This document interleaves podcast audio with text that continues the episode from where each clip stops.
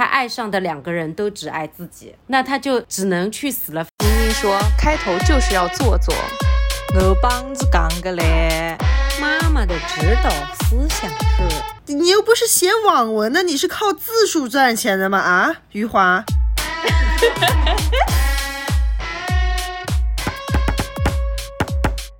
大家好，这里是宁宁开门。大大大大大大大家好，欢迎收听本期的宁宁开门，我是凯子，我是宁宁，我是西西。开心也是一天，不开心也是一天，希望大家开开心心每一天哦。今天我们还是要来读兄弟，今天一定一定要把这本书读完了。我觉得我的这个对于一本书的概括能力还是要。加强一下，虽然这本书确实很长，就像连续剧一样，一周一更，我们已经更了，这已经是第四周了。可以的，马上就大结局了。大家还记得上一集讲了什么吗？就是李光头又要再次创业了。他的那个收废品的事业初见起色之后，他又打算去日本继续发挥他的这个鲲鹏展翅的事业。好，那我们就紧接着往下讲，好吧？废话不多说啊啊！李光头鲲鹏展翅去了日本的东京、大阪、神户等地。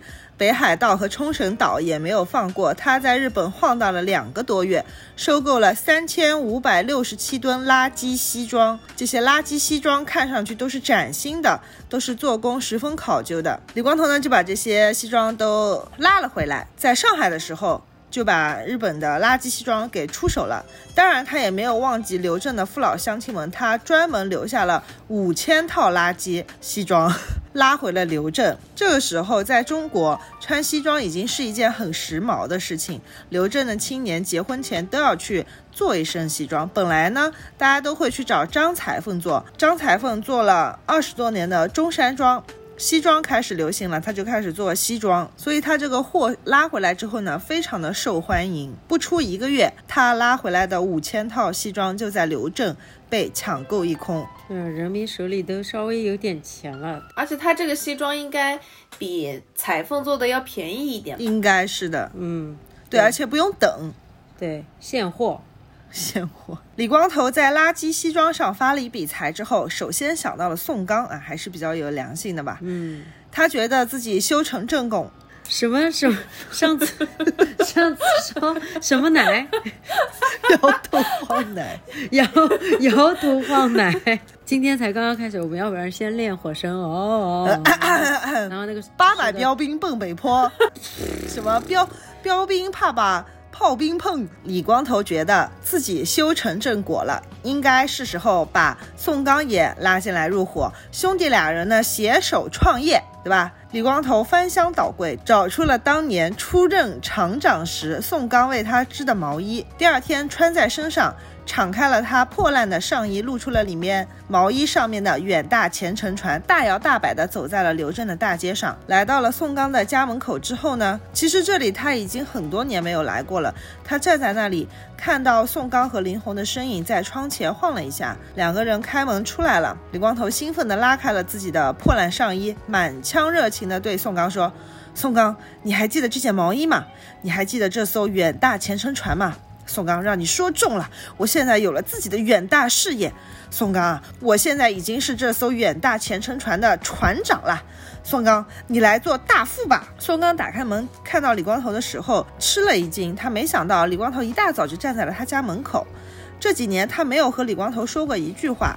就上次林红让他俩绝交嘛，嗯，不不想给他粮票，也不想给他钱，连最后那个宋刚去打拿着盒饭去跟他分吃一碗盒饭也不让，然后俩人呢就反正也已经好几年没有说话了，看这样子啊，每次在街上相遇，他都是迅速的骑车离去。当李光头叫嚷着什么前远大前程船的时候，宋刚不安的扭头去看林红，林红倒是神态自若。宋刚也没说什么，低着头就推出了自行车，跨上去以后低头等着林红坐上来。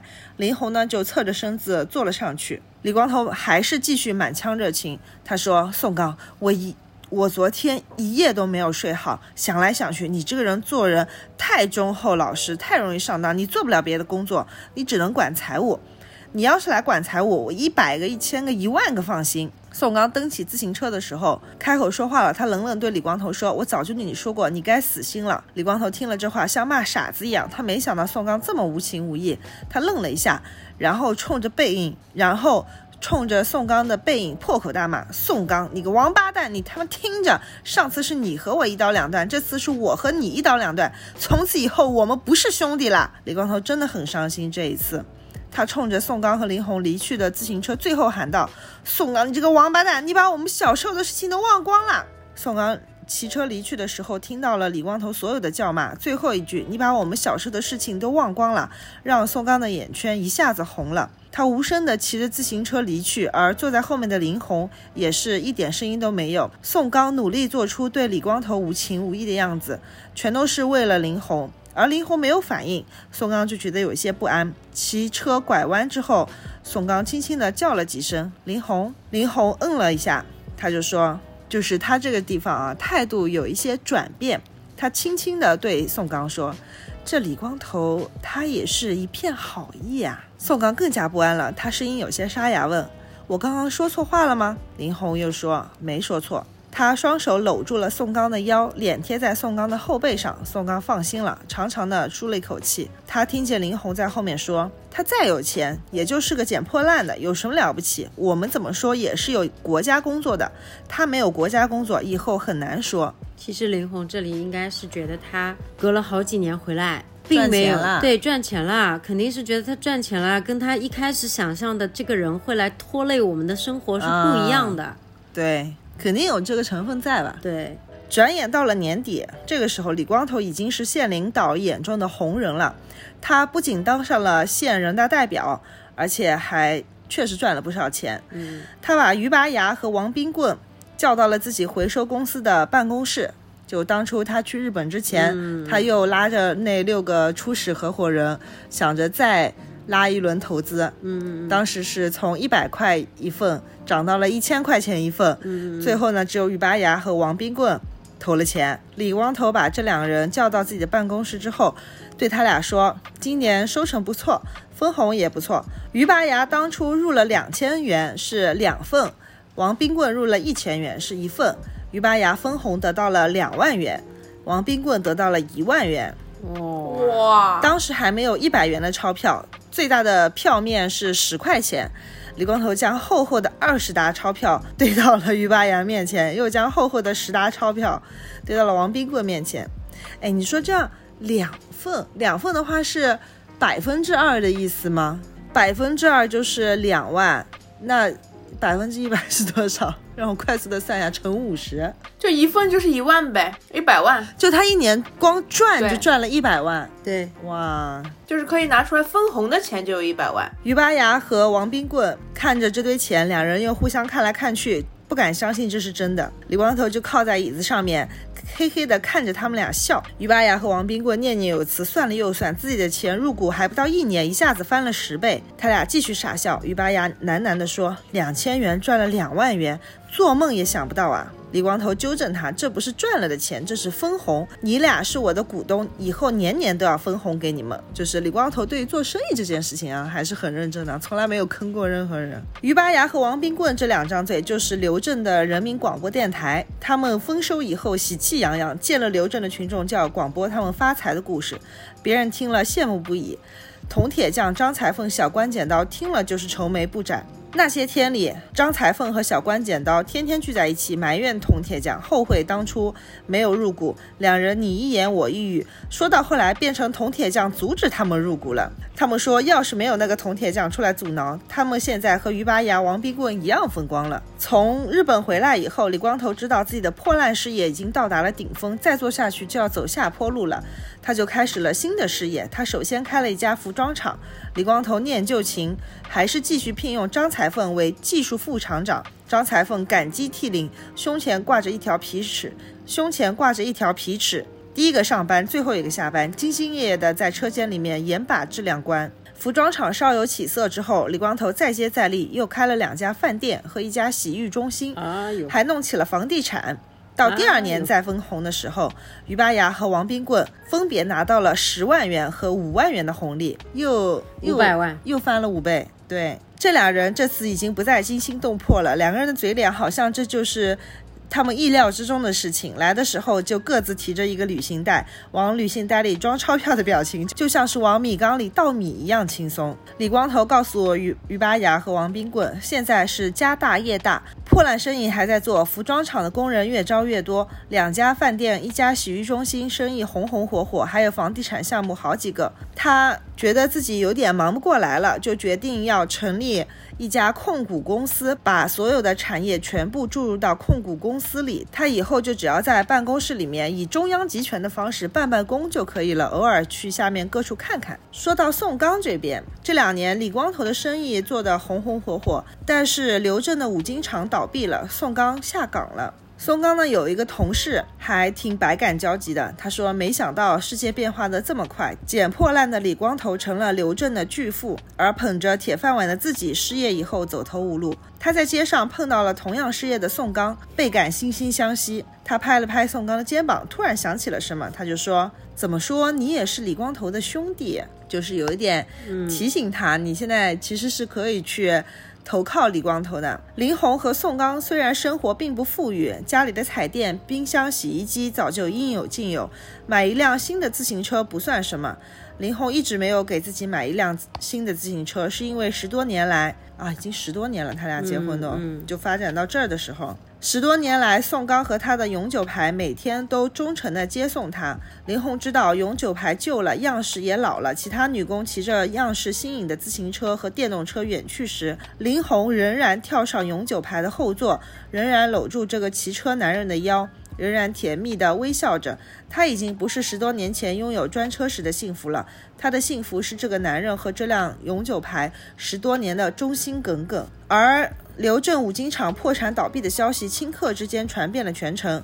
林红下午的时候就听说了，当时心里一沉，他的心情沉重，以后再也没有轻松回来。他不是担心宋刚失业，他担心的是宋刚如何去承受。林红走出了工厂的大门，就下班了嘛，走出了工厂大门，走到了宋刚的身旁，仰脸望着一脸苦笑的丈夫。宋刚的嘴巴动了一下，准备告诉他自己失业了。林红没有让他把话说出来，抢在前面说了。他说：“我已经知道了。”两人呢就默默地接受了这个现实，因为没什么办法。实在，宋刚下岗失业以后，自寻出路去做了搬运工，在我们刘镇的码头扛大包。他干了两个多月的搬运活，挣的钱比工挣的钱比工友们多两倍，比以前在五金厂的铁饭碗工资多四倍。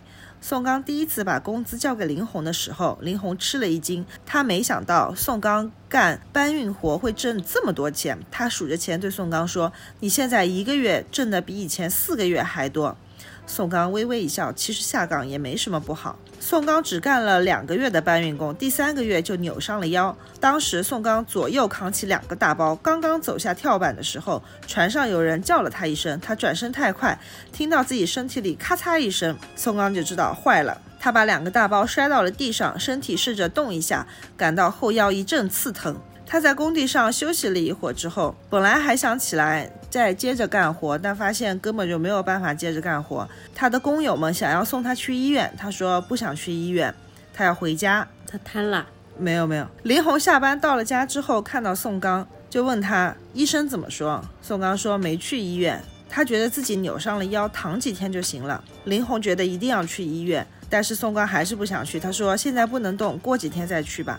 觉得还是想省钱吧，可能宋刚在床上一躺就躺了半个月，才能够下床走路。他的腰仍然无法挺直。宋刚弯着腰，在林红的陪同下去了一次医院，拔了四个火罐，配了五副外伤膏药，就花掉了十几元钱。宋刚心疼不已，想想他兄弟在那边已经一年赚个几百万了，他在这边花十几块，心疼的不得了。心想两个多月来挣的搬运苦力钱治腰伤都不够，宋刚就没有再去医院。他觉得扭伤和感冒一样，治疗能痊愈，不治疗也能痊愈。林红工作的针织厂连续几年效益也不是太好，现在开始裁员了。他们的那个烟鬼刘厂长打起了林红的主意，几次都把林红叫到自己的办公室，关上门以后，悄悄地告诉林红，两次的裁员名单里都有他。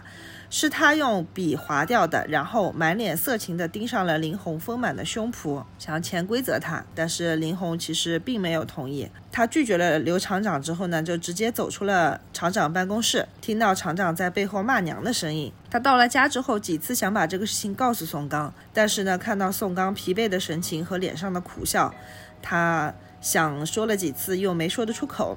他心想说，这个时候如果把自己的委屈告诉宋刚，对宋刚来说只会是雪上加霜。日子一天又一天过去，宋刚还是没有找到工作。林红这个时候想起李光头来了。这时的李光头越来越富有，手下的各类人员已经超过一千人。有一个晚上，林红迟疑了一会儿之后，提醒宋刚：“你去找找李光头吧。”宋刚低头不语，心想：当初自己绝情绝义要和李光头一刀两断，现在李光头成功了，有钱了，自己再上门去哀求他，这样的事情做不出来。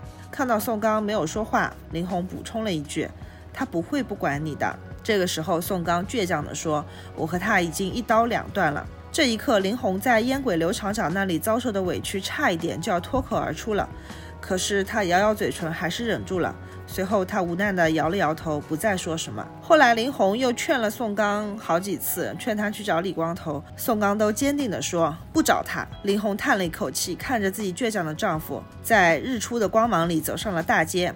宋刚又开始了寻找新工作的漫漫征途。接下去一年里，宋刚早出晚归，坚持不懈地寻找着真，坚持不懈地寻找着挣钱的机会。他经常只能找到一些很临时的工作，比如说看守大门、看守仓库的人有事要离开一天，他就去代替一天，挣一天的钱。商场里售货的、卖电影票的、卖汽车票的、卖轮船票的有事要离开一天，他也跑去代理一天。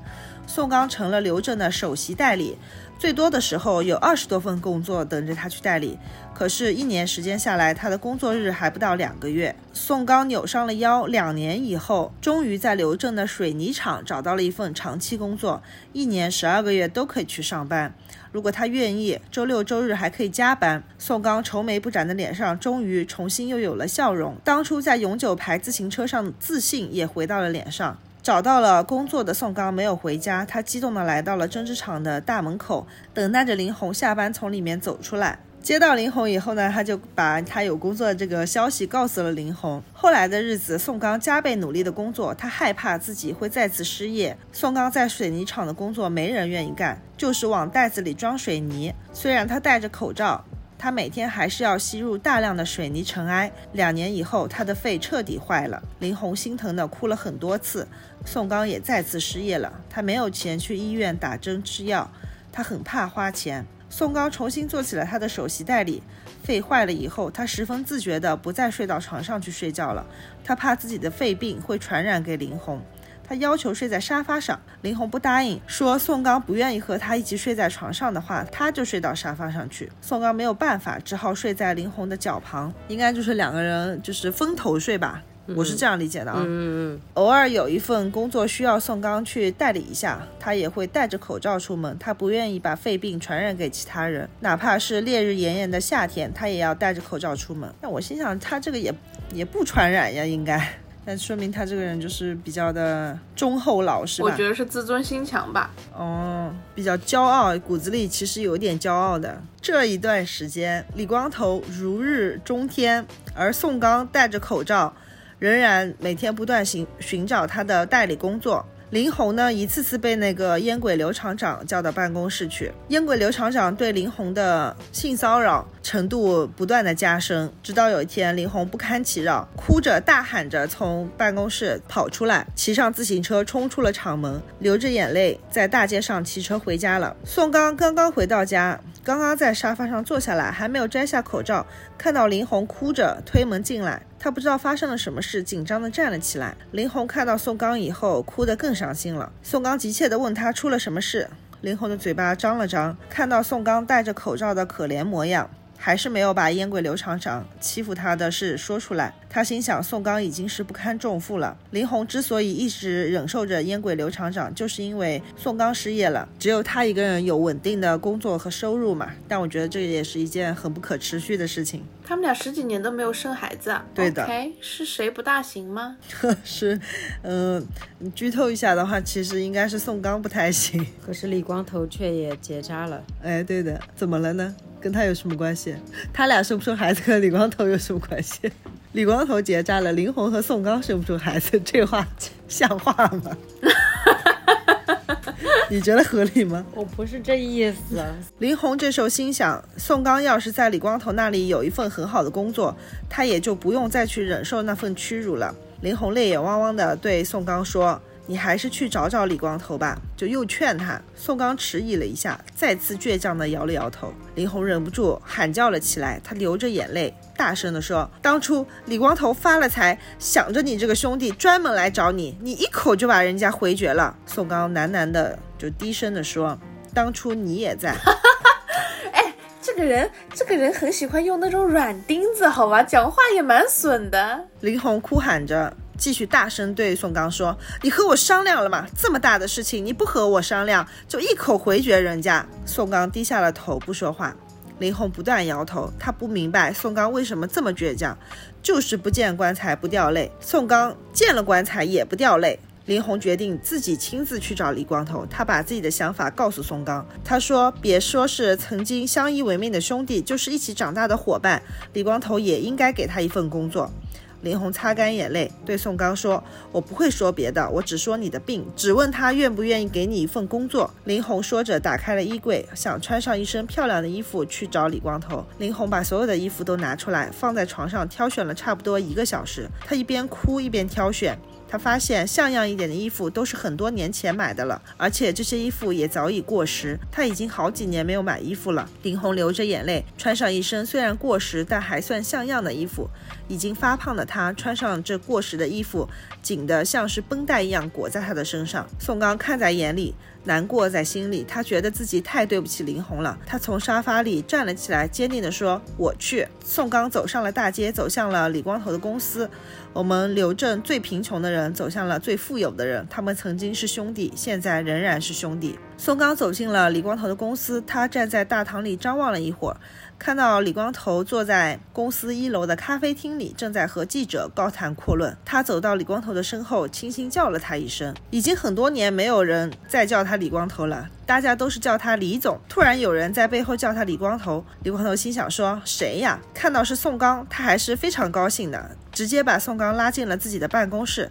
他关上门以后，对宋刚说的第一句话就是：“摘下你的口罩。”宋刚的嘴在口罩里说：“我有肺病。”李光头说：“去你妈的肺病！你在兄弟面前用不着这一套。”宋刚说：“我怕传染给你。”李光头说：“老子不怕！你他妈的终于来看我了。”宋刚望着李光头巨大气派的办公室，不由欣喜地说：“要是妈妈还活着，看到你的办公室，不知道会有多么高兴。”李光头听了这话，心里一阵感动，他扶着宋刚。的肩膀说：“宋刚，你身体怎么样了？我这些年太忙了，都顾不上你。我听说你伤了、病了，一直想来看你，别的事一忙又忘记了。”宋刚苦笑了一下，讲述了自己如何做搬运工扭伤了腰，后来又去水泥厂弄坏了肺。李光头听完了之后，从下。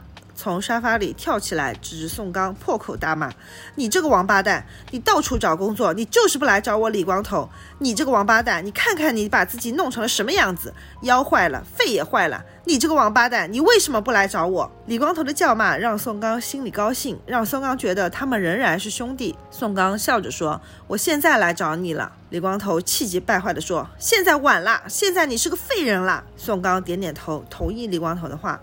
然后他不好意思地对李光头说：“你能不能给我一份工作？”李光头摇摇头，又叹了口气，重新在宋刚身边坐了下来。他拍拍他的肩膀说：“你先去治病吧，我派人送你去上海最好的医院治病，先把病治好了。”宋刚摇摇头：“我找你不是为了治病的，我是需要一份工作。”李光头又开始骂他：“他妈的，也行。”你先到我的公司挂个副总裁，你爱来就来，不爱来就在家里睡觉。你还是先把病治好了。宋刚摇摇头，我干不了这份工作。李光头又骂起来。你这个王八蛋，那你能干什么？宋刚自嘲地笑了笑，我只能干些打扫卫生、分发信件、报纸的工作，其他的我干不了，我没有那个能力。李光头气得连连摇头。你这个王八蛋，真是没出息！林红嫁给你，真是瞎了眼。我李光头怎么能让宋刚干这种活？李光头骂了一阵，知道再骂宋刚也没有用，他对宋刚说：“你先回家吧，还有一帮记者等着我，你的事以后再说。”宋刚重新戴上了口罩。他从李光头公司出来以后，心里充满了幸福。李光头骂了他不知道多少个王八蛋。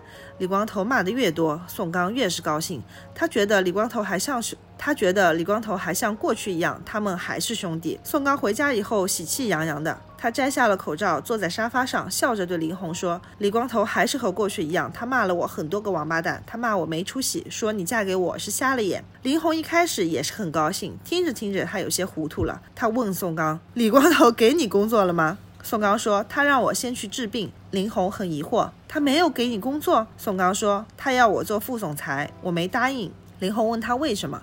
宋刚说：“我没有这个能力。”林红的眼泪再次流了出来，他擦着眼泪，忍不住说：“你真是个扶不起的阿斗。”宋刚不安了起来，低声说：“他让我先去治病。”林红伤心的哭着：“哪里有钱给你治病？”这个时候有人敲门了，林红擦干了眼泪，把门打开了一条缝。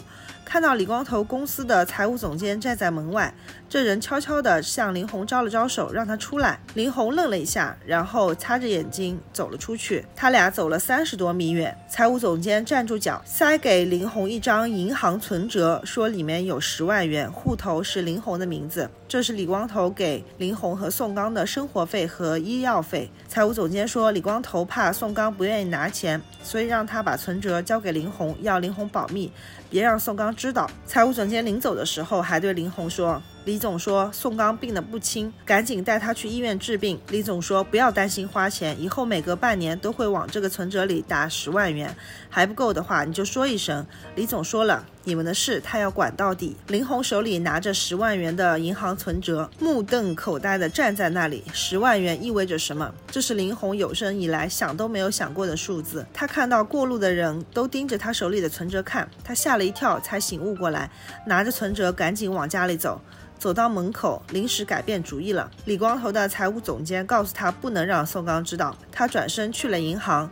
从存折里取了两千元，准备明天送宋刚去医院治病。然后他慢慢的往家中走去，他脑海里不断浮现出过去那个咧嘴大笑的李光头。这时候，林红突然觉得李光头是个很好的男人。自己当初讨厌他，实在是不应该。林红，从头到尾就是你有你你点点有问题，你别骂人呀。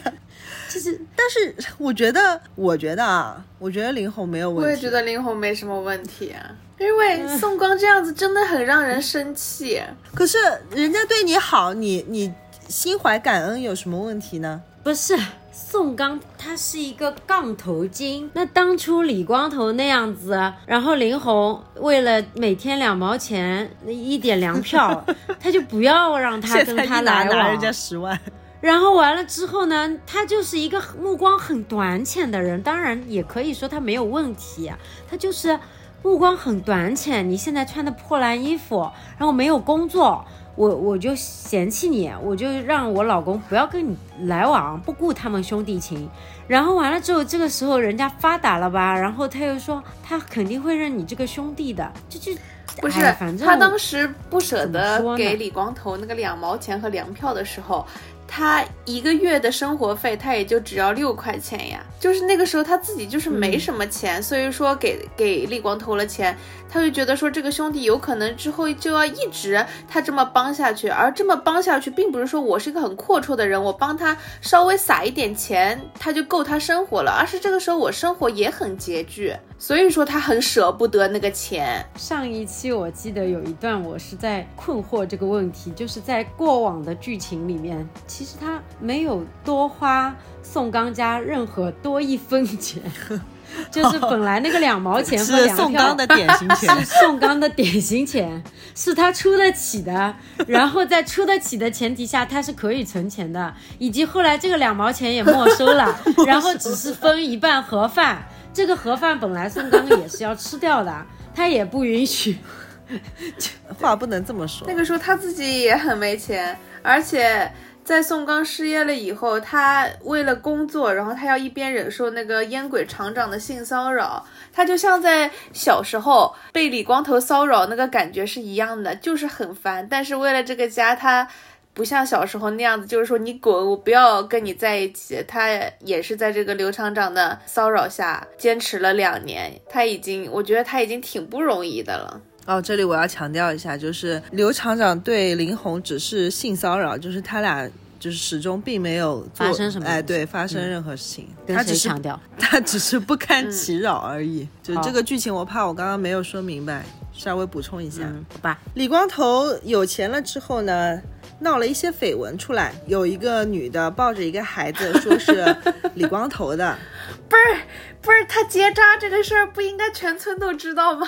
那个女的不是刘正的，嗯，对，然后抱着孩子呢，就来想来碰瓷，然后两个人还闹上了法庭，因为那个女的想让李光头付抚养费，对，然后李光头气定神闲，在法庭上面拿出了自己的结扎证明。就是说这个孩子不可能是他的，然后呢，这个事情掀起了轩然大波。这谁能想得到啊？本市最大的企业家居然结扎了自己。刚刚宋刚来找李光头的时候，李光头不是在接待一个记者吗？那个记者其实就是来采访他的，因为李光头这些绯闻他出名了，所以呢，现在就是很多记者都扑上来想要采访他。但采访他呢，也是作为一个企业家为他宣传他的这些东西，所以他就觉得，哎，这样挺好的，提高我自己的知名度，那我的企业也可以做得更加的。风生水起，而且他非常享受这种名气给他名声给他带来的怎么说虚荣心吧？对，嗯，对，关注一天到晚有记者要来采访他。但过了几个月之后，李光头突然发现。那些记者都集体失踪了，就没有人再来关注他了。他不太适应，他觉得是有什么重要的事情阻止了你们来关注我。他的下属安慰他，他说：“这些记者就是一群王八蛋，哪里有热点就往哪里扑，就像狗一样，哪里有根骨头就往哪里扑。”李光头坐起来说：“难道我李光头已经不是根骨头了？”下属支支吾吾地说：“李总，您不能这么比喻自己。”李光头重新坐了下来，他满脸惆怅，思绪万千。突然，他叫喊了一声：“不行，我还得是根骨头！”他突然灵机一动，想要搞一个，这个我不知道能不能说，想要搞一个全国性的处女膜奥林匹克大比赛。他还称得上奥林匹克了，我的天 就就是一个选美比赛吧。嗯嗯。但是你参加这个比赛的话，必须是一个 virgin。嗯，前面帮我消一下音啊。嗯，不是这怎么消音啊？消音就听不懂了。那那我用英文说吧。呃，就是 Version Olympic 奥林匹克比赛不用消音呀。那 Olympic 大家都是能听得懂的呀。他突然灵机一动，想要搞一个比赛，搞什么样的比赛最吸引人的眼球呢？他要搞一个选美大赛。而且还不是简简单单的选美大赛，来参加比赛的人必须是 Virgin，他要搞的是 Virgin 奥林匹克大比赛。果然是李光头，李光头开了新闻发布会，首届全国 Virgin 大赛就拉开了序幕。大赛呢还要分初赛、复赛和决赛，前来参赛的 Virgin 都要食宿自理。你想啊，就是首先镇上有很多的。房地产包括酒店啊什么那些业务，其实都是李光头的。他办这个大赛呢，他既可以吸引人，对吧？不光是那些来参赛的人，嗯，来这个，而且呢，他自己办的比赛，他自己的企业肯定能够做宣传。就在这个比赛上面都不用拉赞助，对吧？自己的企业直接就是旁边广告横幅就可以拉，并且呢，他自己也可以继续出名，就会有很多人继续关注他。这个是他想要办这个比赛的初衷。在这个 Virgin 大赛的举办过程当中，有一个新的配角来到了刘镇，他的名字呢叫周游，他是来卖 Artificial Virgin 呃 膜的。好的。他是一个江湖骗子，而且呢，他还拉上了，而且呢，他还经过一番周折之后呢，他还拉上了宋刚陪他一起卖这个 artificial。为什么拉上了宋刚啊？因为宋刚没工作嘛，他就想挣钱。李光头没给他工作呀，搞传销了呗。就宋刚就想赚钱，就跟他卖这个，觉得能赚钱。嗯，宋刚最后呢是挣了一千元的薪水，就是帮他卖这个这个这个东西。都 我都不知道该怎么说，和两千元的奖金，哎，还是挣了不少钱的啊。周游在刘镇获得了巨大的成功，让他的雄心壮志又起来了。他海阔天空的向宋刚描绘美好的前景，他希望宋刚能够跟他一起离离离开刘镇，去出去闯荡一番，然后赚点钱回来。不是说带他去看病吗？对他之前已经去看过病了，然后最近的话一直是在吃药，所以他不用一直去医院，他只是需要嗯坚持吃药就可以了。周游动情地游说着宋刚，说：“跟我走吧，你跟我走吧，我们一起出去赚大钱。”宋刚呢也被他感染的情绪有些激动，他觉得一个崭新的前景出现了，他知道自己在刘镇已经没有前途了，永远只能够做首席代理，打零工嘛，其实就是说好听一点。如果宋刚心想，如果跟着周游出去闯荡，有可能成就一番事业。他不知道林红为了给他治病花掉了多少钱，他也不知道这是李光头的钱。林红说是他父母亲友的钱。宋刚知道林红的父母亲友没有一个是很富有的，他觉得林红是在向别人借钱给他治病，长此下去就会拖垮林红。宋刚深思熟虑过后，坚定地对周友说：“我跟你走。”到了晚上，宋刚把卖这个 artificial virgin 膜的挣到的三千元钱都交给了林红，并且把自己打算跟周游出去闯荡事业的计划告诉了他。最后，宋刚恳切地问林红说：“你同意我去吗？”林红摇摇头，坚决地说：“不同意。你先治病，把病治好了再说。”宋刚神情悲哀地说：“就怕我的病治好了也晚了。”林红不明白什么晚了。宋刚叹息地说：“家里的钱根本就不够我治病，你父母亲友的钱也不多。我知道你是向别人借的钱，就是病治好了，欠的钱我们也还不清了。”林红明白了他的意思，他说：“钱你不用去想，你好好治病就行。”他也没有解释这个钱是李光头给的。第二天早晨。林红照常骑车去针织厂上班，宋刚站在门口，一直目送林红骑车在大街上远去。回到屋子里之后，他给林红写了一封信，写的十分简单。先是请求林红原谅他的离去，再接着请求林红相信他，他这次出去一定能够成就一番事业。虽然比不上李光头，他挣到的钱也一定会让林红无忧无虑的生活一辈子。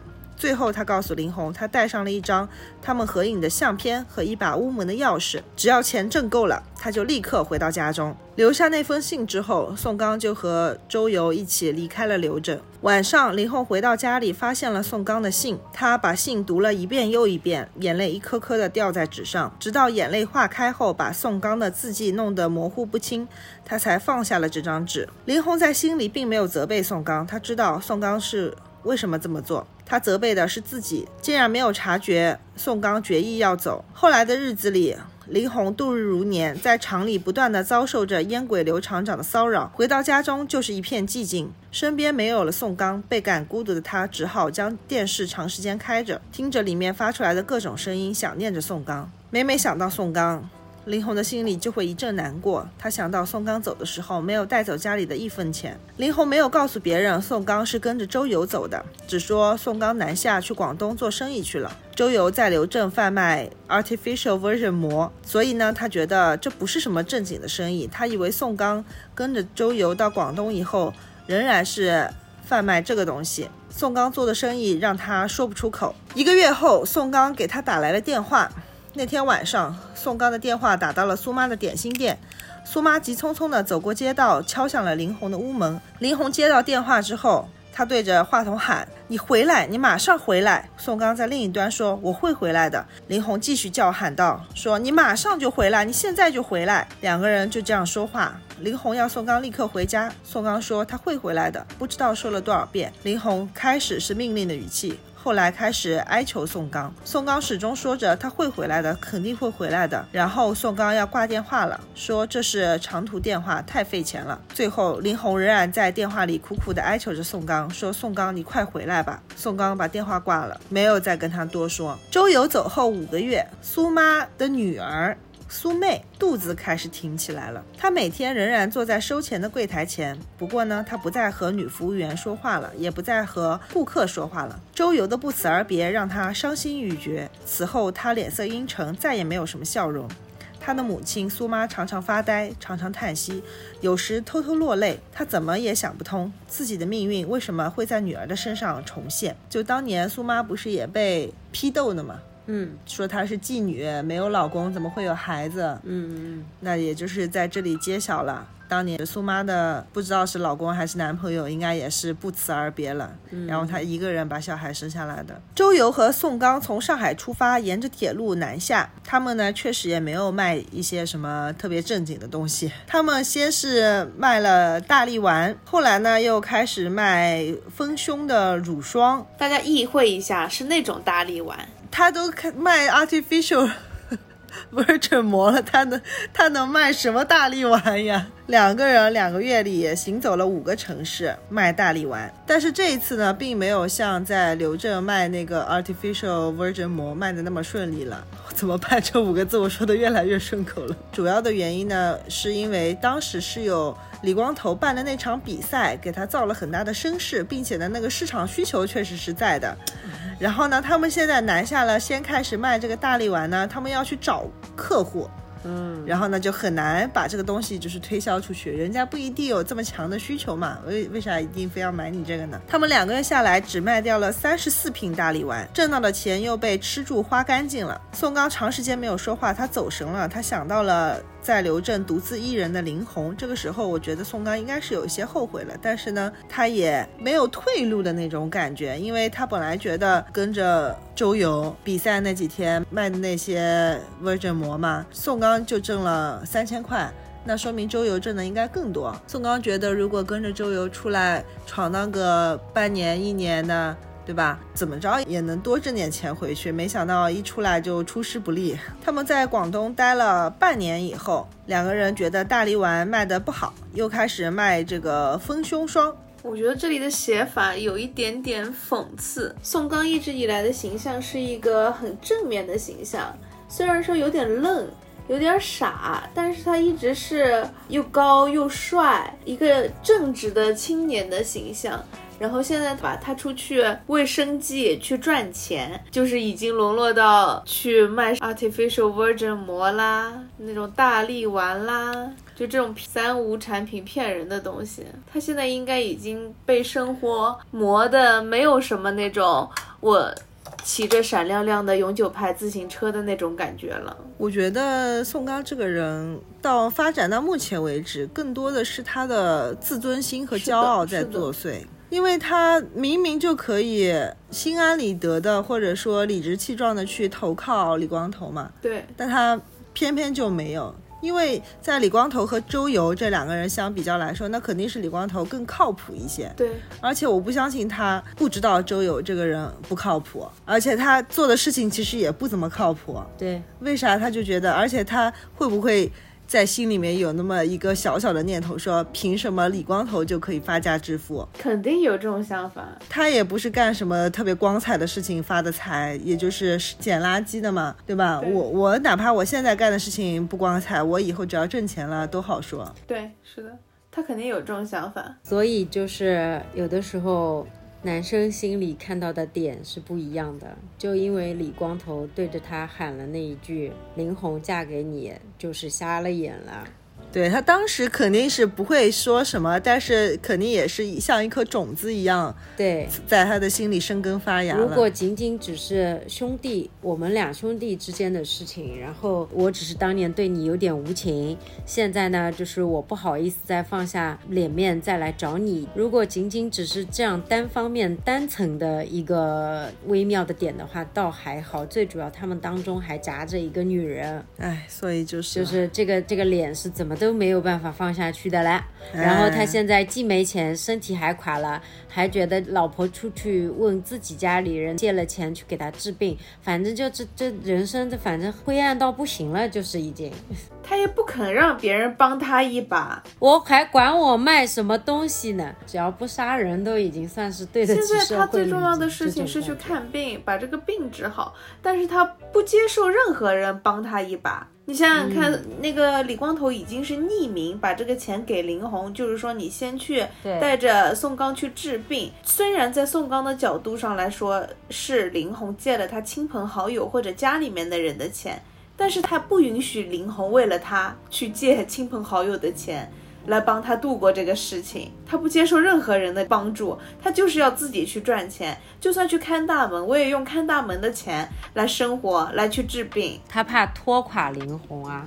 我觉得就是到目前为止，林红跟李光头在某种某些程度上是比较相似的，对他们都是比较现实的人，对该怎么样怎么样，为顺势而为呗，嗯，为五斗米而折腰也没关系的那种。嗯，接着说。嗯，接着说啊，又过了几个月，宋刚和周游在南方行走了十五个地方。期间呢，宋刚也会偶尔打电话回去给林红报平安，但是他们的生意做得并不好。这几个月下来，只推销出去十多瓶丰胸的乳霜，生意做得不好。有一天，宋刚打电话回去给林红，眼睛一下子湿润了。林红在电话里喂了几声，宋刚才哽咽地说：“林红，我想你。”林红在电话的另一端沉默了，他的声音也哽咽了。宋刚，我也想你。两个人在电话里说了很多话。宋刚告诉林红，他现在在海南岛。宋刚没有告诉林红，他正在推销丰胸的乳霜，只是说现在生意做得很红火，就撒谎嘛。嗯。林红告诉他刘正的一些事情。电话里婴儿的啼哭越来越响亮。林红悄悄地告诉宋刚，苏妹生。生下了一个女儿，取名叫苏州。刘正没有人知道女婴的父亲是谁。两个人不知不觉间说了很长的话。宋刚觉得自己应该挂电话了。这时林红在电话里恳切地对他说：“你什么时候回来？”宋刚回答，充满了憧憬：“快了，快回来了。”宋刚放下电话，表情失落地看了看周游，周游也是满脸的失落。过了一会儿，宋刚问周游是否记得刘正点心店的苏妹。周游点了点头，警惕地看着宋刚。宋刚告诉周游，苏妹生下了一个女儿，取名叫苏州。刘正谁也不知道女婴的父亲是谁。宋刚的话让周游惊讶的张大了嘴巴，半晌没有合拢。这个晚上，两个人都在床上辗转反侧。宋刚想念林红，而周游的脑海里一次又一次地浮现了苏妹的笑容，还有一个女婴的笑容。后来宋刚睡着了，周游继续睁着眼睛回味着苏妹的笑容和女婴。怎么，你又不是写网文的，你是靠字数赚钱的吗？啊，余华，为什么要讲两？为什么要写两句车轱辘话？他打磕巴打的生气。今天是他打磕巴最多的一次，我真的我讲话不太利索，我不知道为什么最近。今天今今天舌头怎么了？Day two, day two. OK。第二天，宋刚天亮后醒过来，看到周游已经穿戴整齐，床上放着两堆钞票。周游神气活现地向宋刚宣布：“我就是苏州的父亲。”宋刚一下子没有听明白。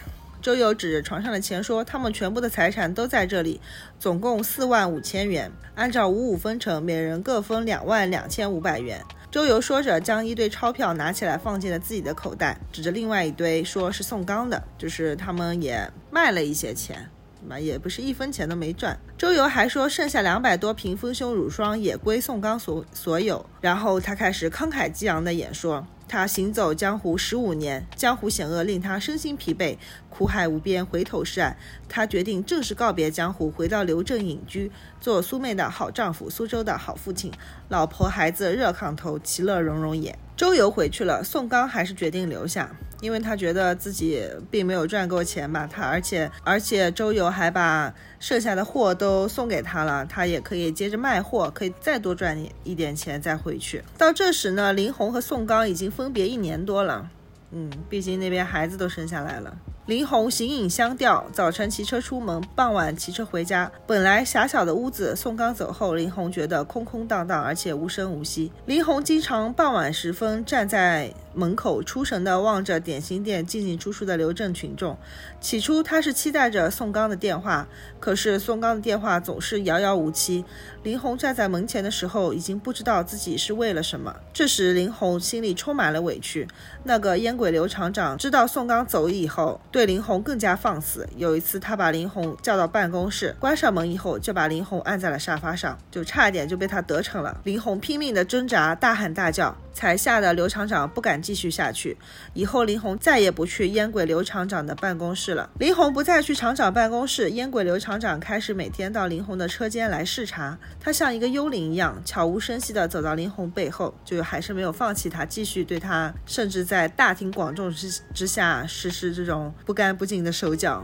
真的是，我看到这个时候，其实我是有点生气的。林红回到家中，不知道哭了多少次，心里的委屈无人可以诉说。宋刚来电话的时候，他几次想把自己的委屈告诉宋刚，可是身边都有人，他咬咬牙，又把话咽了下去。放下电话，回到家中，他又独自落泪。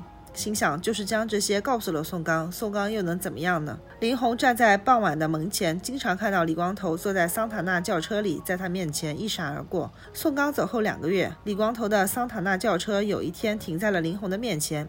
李光头从车里钻出来，笑嘻嘻地走到林红跟前。李光头突然走向自己，林红不由脸红了。就在他不知道应该说些什么的时候，李光头的眼睛绕过他的身体，向屋里张望，嘴里念念有词：“宋刚呢？”宋刚呢？然后李光头就知道宋刚跟着别人出远门做生意去了。李光头气得直摇脑袋，连声骂道：“这个王八蛋，这个王八蛋！”李光头一口气骂了五声“王八蛋”，气冲冲地对林红说：“这个王八蛋让我伤透了心。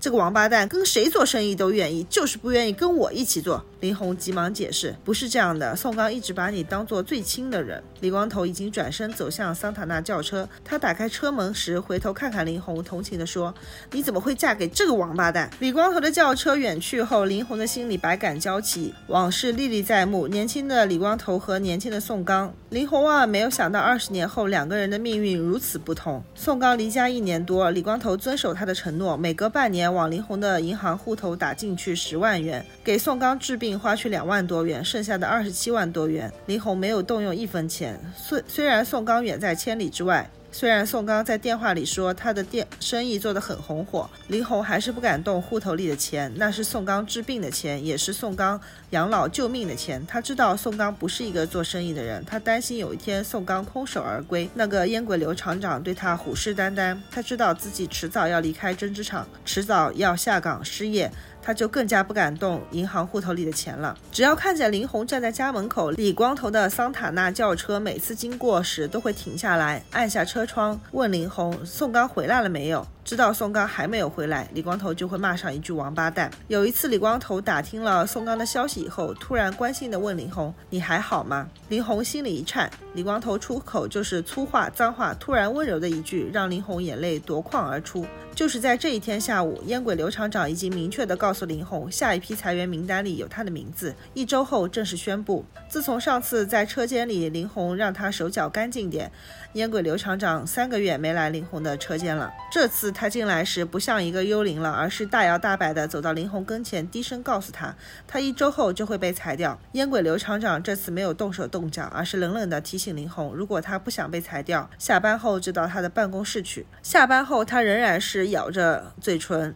骑着自行车回家了，然后他木然地站在自己的家门口。当李光头问他那一句“你还好吗”的时候，林红哭了。他想到了在烟鬼刘厂长那里遭受的委屈，忍不住举手擦起了眼泪。坐在轿车里的李光头已经过去了。看到林红哭了，立刻让司机停下车，急匆匆地下车跑了过来，问林红：“宋刚出事了吗？”林红摇了摇头，他第一次说出了心里的委屈。他擦着眼泪哀求李光头：“你能不能跟刘厂长说一声？”李光头满脸疑惑。看着伤心的林红，问他：“那个烟鬼刘厂长吗？”林红点点头，迟疑不决，充满委屈：“你能不能跟他说一声，让他放过我？”李光头明白了，咬牙切齿骂了一句：“他妈的王八蛋！你给我三天时间，三天以后你就可以放心了。”三天以后，县政府来人宣布撤销了烟鬼刘厂长的职务，理由是烟鬼刘厂长让针织厂连续三年效益下滑。烟鬼刘厂长阴沉着脸收拾起了自己的物品。然后灰溜溜地走出了工厂的大门。烟鬼刘厂长还没来得及宣布裁员的名单，自己先被裁掉了。新来的厂长上任第一件事情就是把林红从车间调到办公室工作。新厂长看见林红时，笑脸相迎，悄悄告诉他，如果不喜欢现在的工作，还可以再换。针织厂所有的工作他都可以自由挑选。林红没有想到会是这样的结果，心里感慨不已。对自己如此艰难的事情，到了李光头那里如此的简单。他已经被刘厂长骚扰了有三年多了吧？嗯，之前就两年。对对对，对吧？就宋刚没工作那两年。对。然后现在宋刚又离家又一年多了。对。这个时候，林红对李光头已经充满了好感。他觉得自己过去那么讨厌李光头，实在是没有道理。后来的日子里，林红站在门口的时候，原来是蛮讨厌的。后来的日子里，林红站在门口的时候，他自己都分不清是在等待宋刚的电话，还是在等待李光头的经过了，有点反转了啊，开始反转了。哎，这么一个男的很难不爱。你跟他说我我受委屈了，他说他妈的给我三天，老子帮你解决，这真的很难不爱呀。真的很难不心动，好吗？真的很难不心动。猪八戒又怎么样呢？就是人都是慕强的，你备受困扰的一件事情，人家帮你解决了，然后也没有说什么，只是觉得也也替你愤愤不平，就帮你解决了，这真的很难不心动啊！李光头找来了一个俄罗斯大画家，给他画了一幅巨幅肖像，听说就挂在他一百平米的大办公室里。上面蒙着一块红色的天鹅绒。听说除了李光头他自己，还没有人见过这幅肖像。李光头公司里的人已经到处对刘镇的群众说，李光头要来请一位最重要的人物给他的肖像揭幕。群众们纷纷猜测这个重要的人物会是谁。两个月过去了，大家都还没有猜到到底是谁要来给李光头的肖像揭幕。李光头预定了两辆新车，一辆是黑色的奔驰，一辆是白色的宝马。群众说，李光头的白宝马、黑奔驰终于来了，给李光头肖像揭幕的重要人物也快要浮出水面了。群众们再次议论纷纷，猜测起来那个重要的人物到底是谁。这天傍晚，林红独自一人吃过晚饭，又独自一人站在门前的时候，李光头的一个手下出现了。他急匆匆地走过来，身后还跟着一个人，那个人肩上扛着一卷红地毯。这个人，我们给他起个名字吧，刘秘书，好吧。跟在刘秘书的后面一路小跑，跑得上气不接下气。刘秘书直奔林红的家门口来，他疾步走到林红身前，非常礼貌地请林红让开一下。林红满脸疑惑，侧身让开，看着刘秘书指挥身后的人将红地毯铺开，从林红的家门口一直铺到，关键你让人家让开一下干什么？怕甩在 他身上。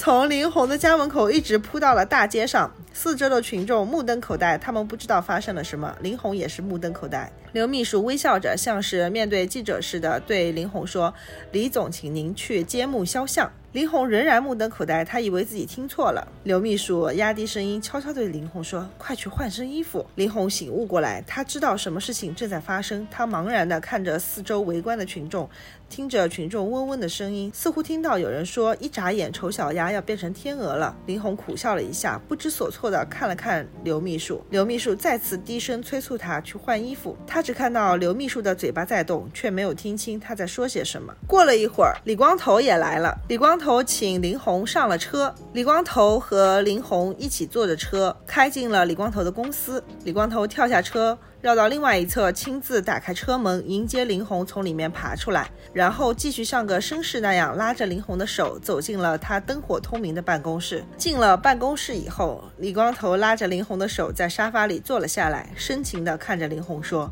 这一天我等了二十年。”林红迷茫地看着李光头，他不置可否地笑了笑。李光头伸出双手抚摸起了林红的脸，林红浑身颤抖了。李光头的双手滑到了他的双肩，又从肩膀滑到了他。的胳膊上，最后捏住了他的手，等待着林红身体的颤抖渐渐平息下来。李光头觉得自己有千言万语要对林红说，可是他怎么也想不起来应该说些什么。他摇了摇头，满脸痛苦地对着林红说：“林红，请你理解，我已经不会谈恋爱了。”李光头骂了自己一声：“他妈的，我不会谈恋爱，我现在只会干恋爱了。”什么东西？接下去，李光头。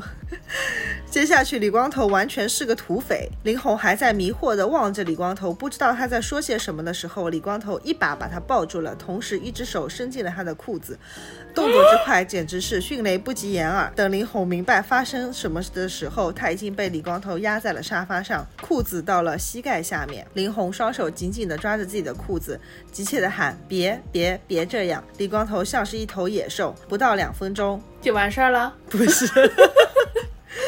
我我在想野兽说，我在想下面的话能读吗？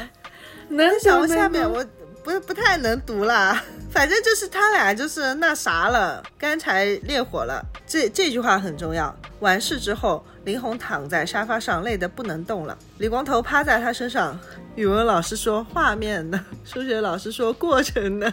体育老师说动作呢，来来来说时迟那时快，我以为他就是让他来接幕布的呀。这件事情我等了二十年，我以为就是我靠，这个男人这么的深情。等到你一个螺丝之后，发生了这些东西。完事以后，林红躺在沙发上，累得不能动了。李光头趴在他的身上，呼哧呼哧的喘气。林红想到宋刚和自己从来没有超过两分钟。宋刚健康的时候，每次都是草草草了事。不健康以后，连草草了事也没有了。林红摸了摸李光头的身体，心里想：原来男人是这样的，这就啊，太侮辱了吧！哎。第二天中午，林红走出了李光头的公司。李光头要让白色的宝马轿车送他，他不愿意。林红走到自己家门口的时候，几个邻居挤眉弄眼地看着他，他装作没有看到。进屋之后就关上了门。林红和衣躺下，天黑了都没有下床。他脑子里杂乱无章，长时间回想着这短短一夜所发生的每一个细节，都清晰的重复出现。还有和宋刚漫长的二十年生活。宋刚离去一年多以后，随着宋刚身处异乡，远在千里之外，林红觉得和宋刚的共同经历也变得遥远了，反而和李光头的一夜情真真切切。林红想到宋刚的时候，流出了眼泪。可是他心里明白，有了和宋，有了和李光头的这一夜之后，即使有再多的内疚羞愧，他和李光头的关系也已经开始了。这这一段能播吗？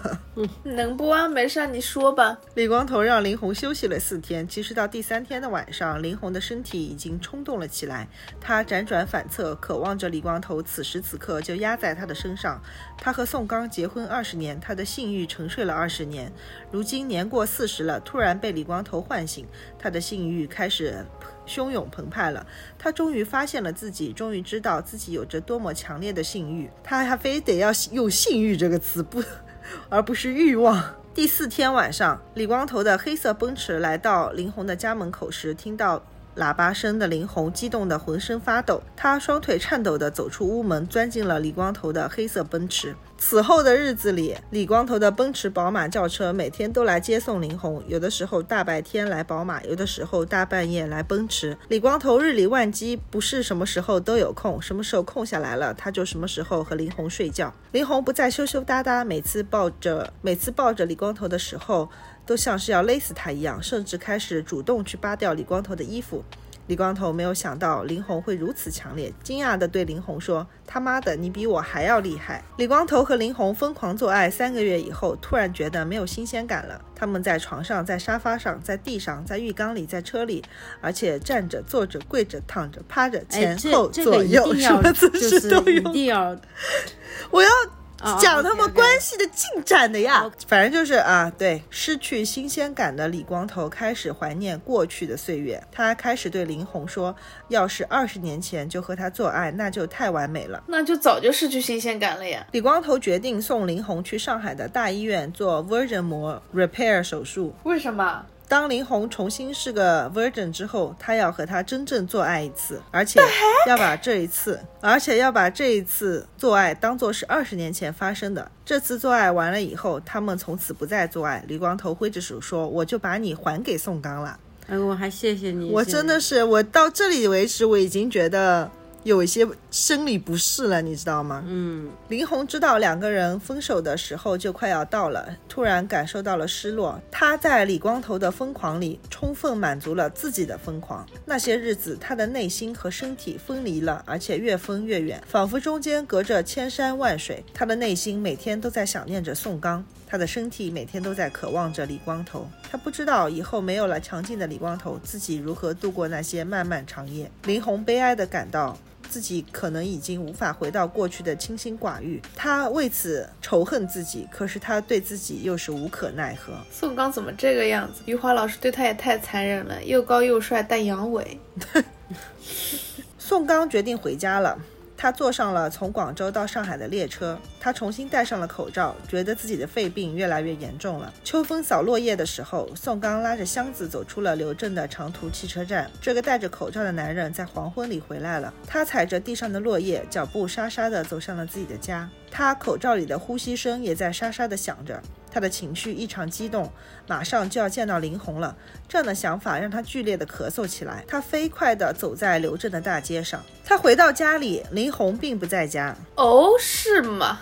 他觉得林红可能刚刚下班，正骑着自行车回家。他立刻站到了门外。街道上人来人往，车来车去。宋刚激动地站在门口，直到晚霞慢慢消失。有几个过路人看到宋刚后站住了脚，有些惊讶地说：“宋刚，你回来了。”宋刚默默地点头。他看到的是熟悉的脸。宋刚木然地点了点头。他在自己家门口站了一个多小时，眼睛看到了对面的点心店，以前叫苏记点心店，现在改名字了，换成了周不游点心店。他看到了周游在点心店里晃动的脸，宋刚就走了过去。周游看到宋刚还是很高兴的，立刻热情的走了上来。说宋刚是你，你回来了。周游还把自己的女儿介绍给宋刚，那是一个坐在儿童椅子里的小女孩。苏妹也走了过来，她关心地问着宋刚说：“宋刚，你刚回来，你吃过晚饭了吗？”周游还是非常热情，像个老板一样，对一个女服务员说：“把菜单拿过来。”他把菜单递给宋刚，对宋刚说：“宋刚，我这里的点心你尽管吃，不收你的钱。”宋刚咳嗽，摆了摆手：“我不在这里吃，我等林红一起回家吃饭。”周不由的脸上出现了奇怪的表情。林红，你就别等了。林红跟着李光头去上海了。宋刚听了这话，心里一惊。苏妹焦急地对周友说：“你不要乱说，就是去做 repair 的那个时候吗？”啊，对。哦，真寸呢。宋刚木然地走在刘镇的大街上，直到大街上的行人开始稀少，霓虹灯逐渐熄灭，四周寂静下来，他像他才像一个颤巍巍的老人那样转身回来，低头走进了自己的家，没有林红的自己的家。宋刚度过了一个艰难的夜晚，他独自一人躺在曾经是两个人的床上，觉得自己的身体在被窝里是冰凉的，被子也是冰凉的，甚至屋甚至屋子都是冰凉的。他的脑海里杂乱无章。周游的话让他感到发生了什么。一个是他曾经相依为命的兄弟，一个是他挚爱永生的妻子。他没有勇气再往下去想，因为他害怕。他似睡非睡的。度过了一个不眠之夜。第二天上午，戴着口罩的宋刚心里空空荡荡的走在了刘镇的大街上。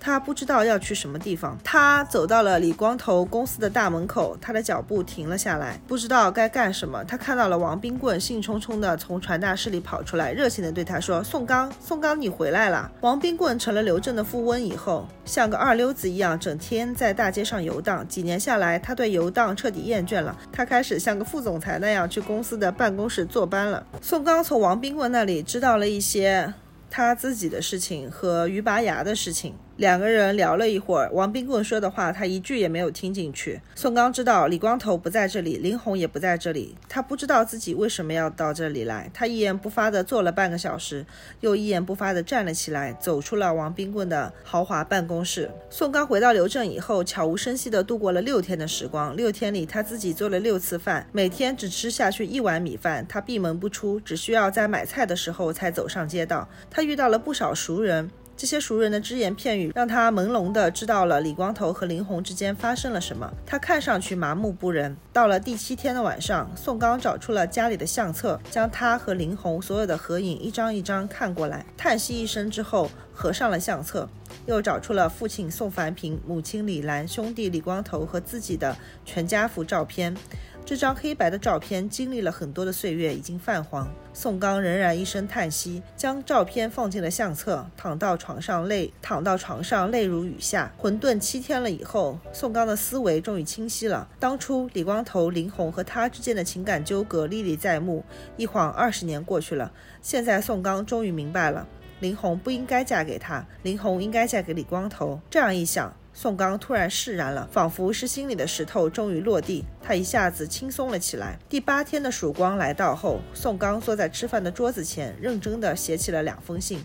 一封信是给林红的，另外一封信是给李光头的。他不会又要自杀吧？傍晚的时候，宋刚将他带回来的钱用一张旧报纸仔细包好了，放在了枕头的下面，只在自己的口袋里放了十元钱。将钥匙拿出来，仔细的看了一会儿，然后放在了桌子上，戴上口罩，走到了门口。他打开屋门的时候，回头看了看自己的家。看了看放在桌子上的钥匙，他觉得自己的家清晰可见，桌子上的钥匙却是模糊不清。他轻轻地关上了门。关上门以后，他站了一会儿，心想：钥匙在里面了，自己不会再回来了。宋刚去吃了一笼包子，然后他走过邮局的时候，从胸前的口袋里取出了写给李光头和林红的两封信。他将信塞进了邮筒以后，还蹲下来向里面张望，确定自己的信已经掉进去了，他才放心的离去，继续迎着夕阳。向西走，宋刚走出了刘镇，走到了铁路经过的地方。这时，他听到了列车遥远的汽笛声。他取下眼镜擦了擦，戴上后，看到半个夕阳掉下去了。火车从掉下去的半个夕阳里驶了出来。他站了起来，告诉自己离开人世的时候到了。他舍不得自己的眼镜，怕被火车压坏。他取了下来，放在自己刚才坐着的那块石头上，又觉得不明显。他脱下了自己的上衣，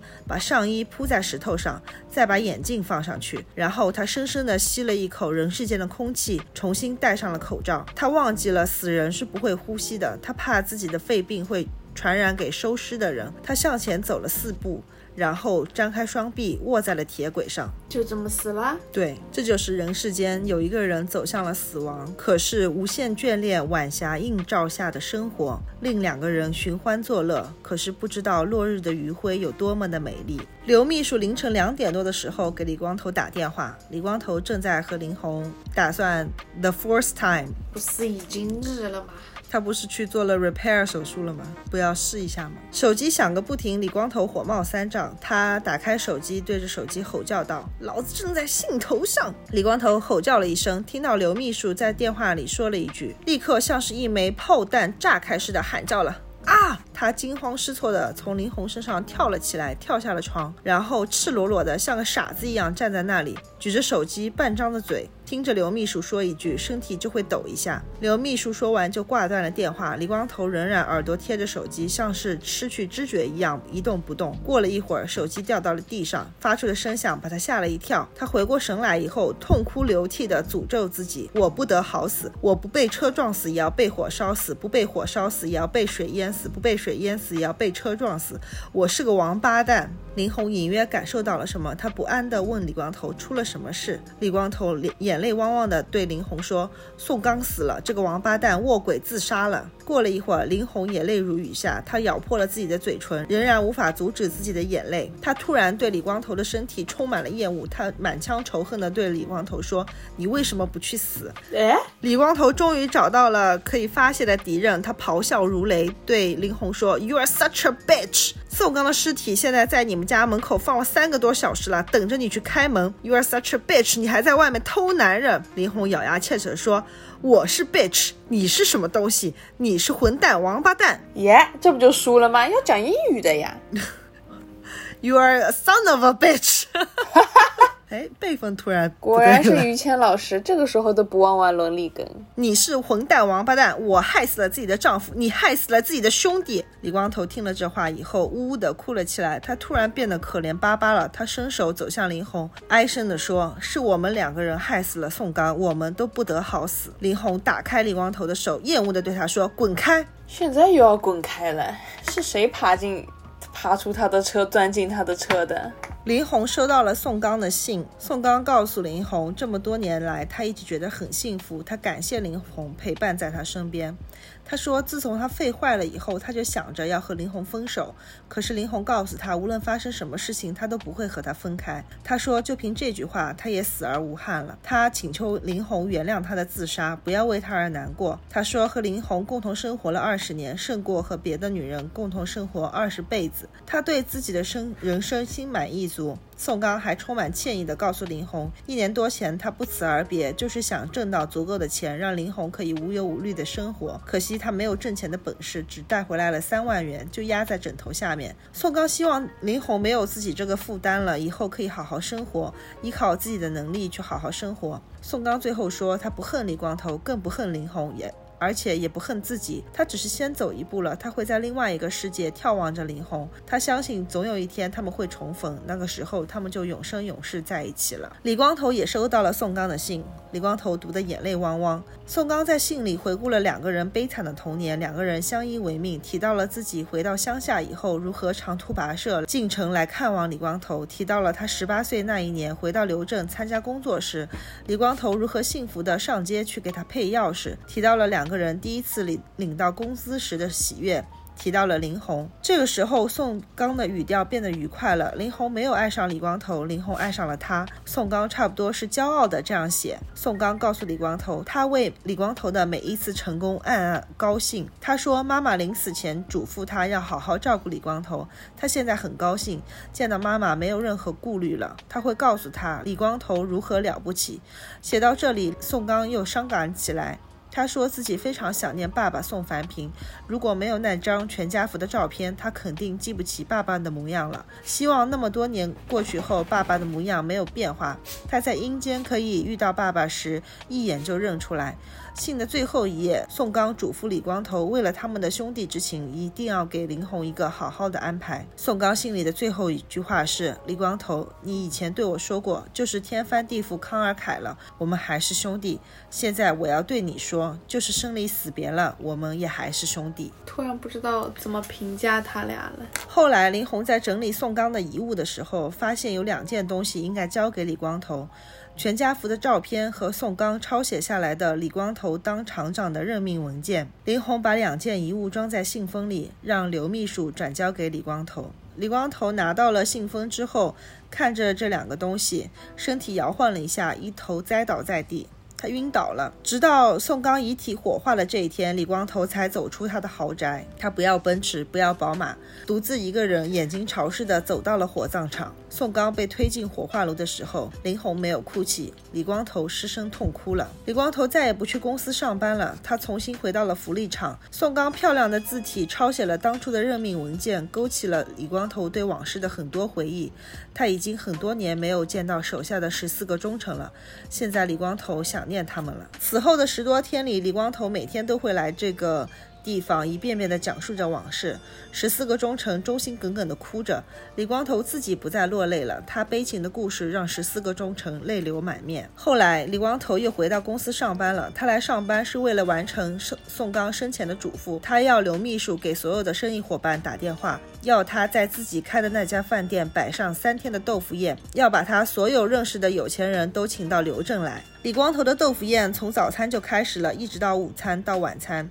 有的人坐了几个小时的飞机，又坐了两个小时的汽车，赶来时都已经是深夜了。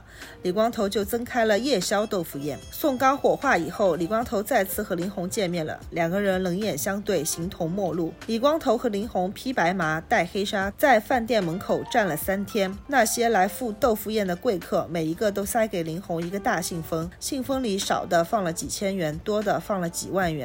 银行里的人每天都看到林红来存钱，每次都存进来。一大包钱，三天下来，林红收了一百多个信封。群众说他收了几百万元。群众说他数钱的时候把手把手指都数肿了，把手腕都数脱臼了。摆完了豆腐宴，李光头对林红说：“宋刚交代我要给你一个好好的安排，你还需要我做什么吗？”林红说：“够了，结束了。”我突然不知道要说什么了。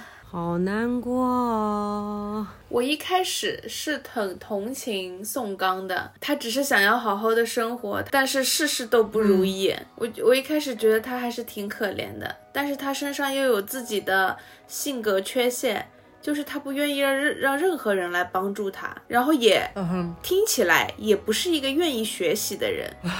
哎，你说宋刚为什么不去考大学呢？这又是另外一个故事了。嗯，他那个年代，他直接工作了，他要跟李光头在一起生活呀。那个时候，他一个人去考大学的话，谁来负担他的学费呢？他们又没有亲人了。那时候改革开放，就是我接着我接着我的思路讲下去，我以为我听到了宋刚死了以后。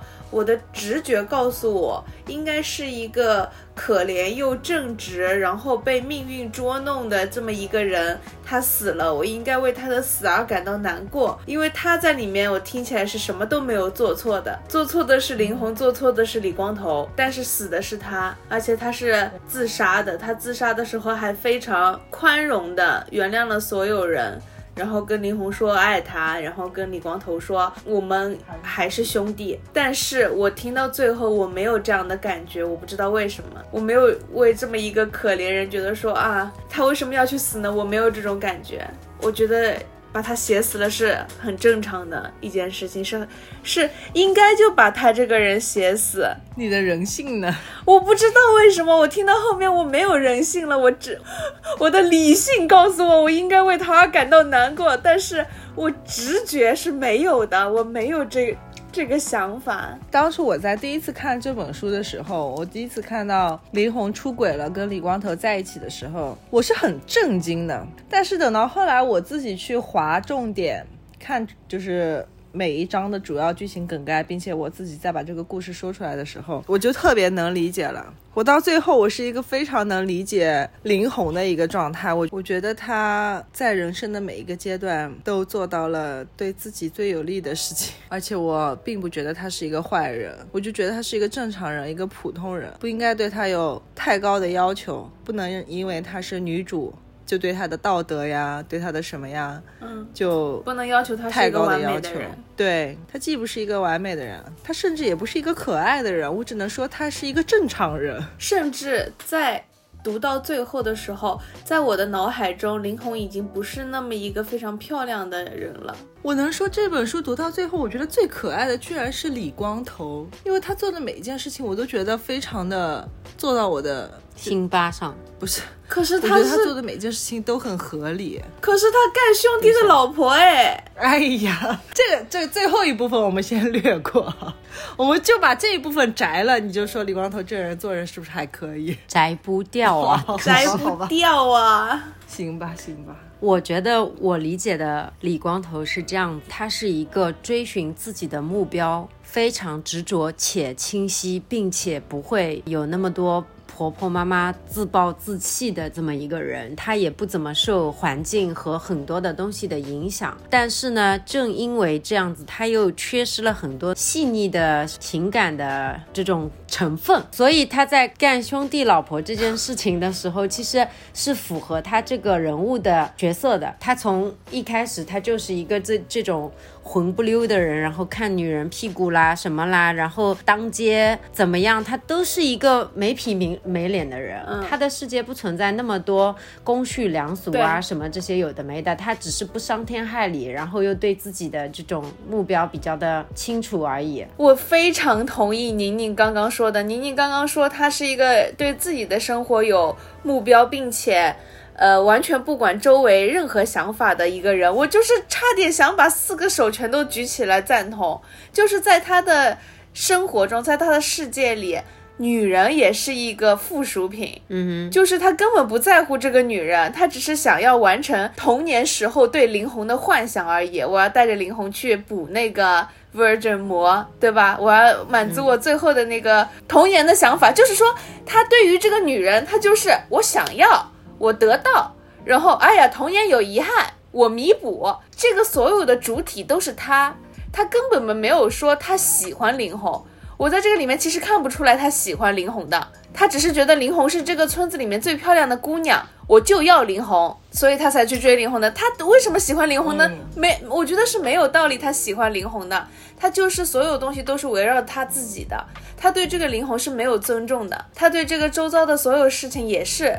没有感觉的说啊，我要赚钱，或者说是我要去生活了，生我只要是想要生活的一个状态，我今天吃了上顿没下顿都没有关系啊，昨天没吃什么东西也无所谓，我也不会自怨自艾，我也不会说天天把那个苦难摆在嘴边。对，正因为如此呢，他又是一个很那么吊儿郎当，却又干一些正常事情特别靠谱的人。你想，他还还债，对吧？他他就是他把很多的事情分得特别的。因为这个事情不需要动感情啊。啊，对。他感性的部分很少，所以说相比而言，宋刚就是有了一副好，除了有了一副好皮囊以外的所有的事情就都是挺拉胯的。就是宋刚是缺陷在于认真你就输了，他对于所有事情都太认真了，嗯，他。进到那个心里面了，这个事情，但凡像李光头一样，所有的事情都是说关我屁事，老子一个人过得挺好的。就是我有一个兄弟，他其实唯一在乎的人就是宋刚，就是这个兄弟。如果排除他干兄弟老婆这件事情的话。我讲话好矛盾，我觉得他还是在乎宋刚的，但他是不在乎林红的。嗯，我听到宋刚死的那一瞬间，我其实就是深深的那种，只是说无力感，我也没有觉得特别悲，也跟西西又不一样，说啊很合理呀，把这个人写死，会觉得说他的角色走走向死亡，其实也如果从 艺术形态上去理解一下的话，其实这个人活着也是死了，死了呢也反正就是。那样了。其实宋刚跟他爸爸宋凡平在带点浪漫主义色彩这件事情上面是很很继承了他的爸爸。对，像他们这样性格的人，还是不要活在这个世界上比较好。不然的话，我觉得他们太痛苦了。他什么事情都 take serious 啊，并且呢，他会希望像他爸爸一样，无论什么事情，就表面上都是漂漂亮亮的。嗯，表面上看起来是很好的，嗯，就像他爸爸当年被批斗啊什么的，再那个什么，但是到了家里面。还是对这两个儿子是好言好语的，然后还会讲笑话逗他们。包括他最后的时候，他每次见到儿子们都不会说任何自己的不好的事情，不会让自己的事情去影响到孩子。嗯，然后我觉得宋刚他是继承了他爸爸的这种性格，还是说做事情的方式、处事价值观吧？价值观，对吧？嗯，我觉得他最后，你说他真的一点都不恨林红，一点对李光头都没有那啥吗？我觉得他放下了，我觉得他没有，我觉得他不是说真的没有，而是他觉得他自己不能有啊，对对，保持呃，我跟你是兄弟，所以我不能够怪你，我们还得是兄弟，因为你是我老婆，我爱你，所以我也不能怪你，你让他，你让他不做任何事情，我还是爱你的。对，上次也已经差点死了嘛，这个角色。为什么叫深深的无力感呢？我觉得刚刚西西讲的一句话也很精准，就是认真你就输了。这里面只有他是认认真真的爱这两个人的，然后他爱上的两个人都只爱自己，对，那他就只能去死了。甚至于我都一度现在有点缓过神来了，我一度就是懵逼了，太快了那一一系列，我现在有点缓过神来，我都甚至于感谢余华老师前面把它写成那么多的肺病啦、什么啦等等啦，就如。如果他就是现在还是一个中壮年，就中年了嘛，他们也已经到，对吧？就还很身强力壮，甚至又真的赚回来很多钱，然后他觉得我终于可以。衣锦还乡了，然后知道这个事情，比起这样的话，我觉得他就不符合这个人物性格，也确实。然后你也不能再去评。说我也没想写死他，我写着写着他就死了，写着写着也觉得就是越写越往下沉了。这个人物就该死，写到这个地方，我跟你说。好，好吧，好，我们录了四期，终于把兄弟给读完了，Hooray！终于我们要结束兄弟的读书分享了，希望大家也耐心的听完了。我们下一期可能要分享另外一本书喽，请听下回分解喽，拜拜。能听到这里的都是真爱，拜拜，拜拜。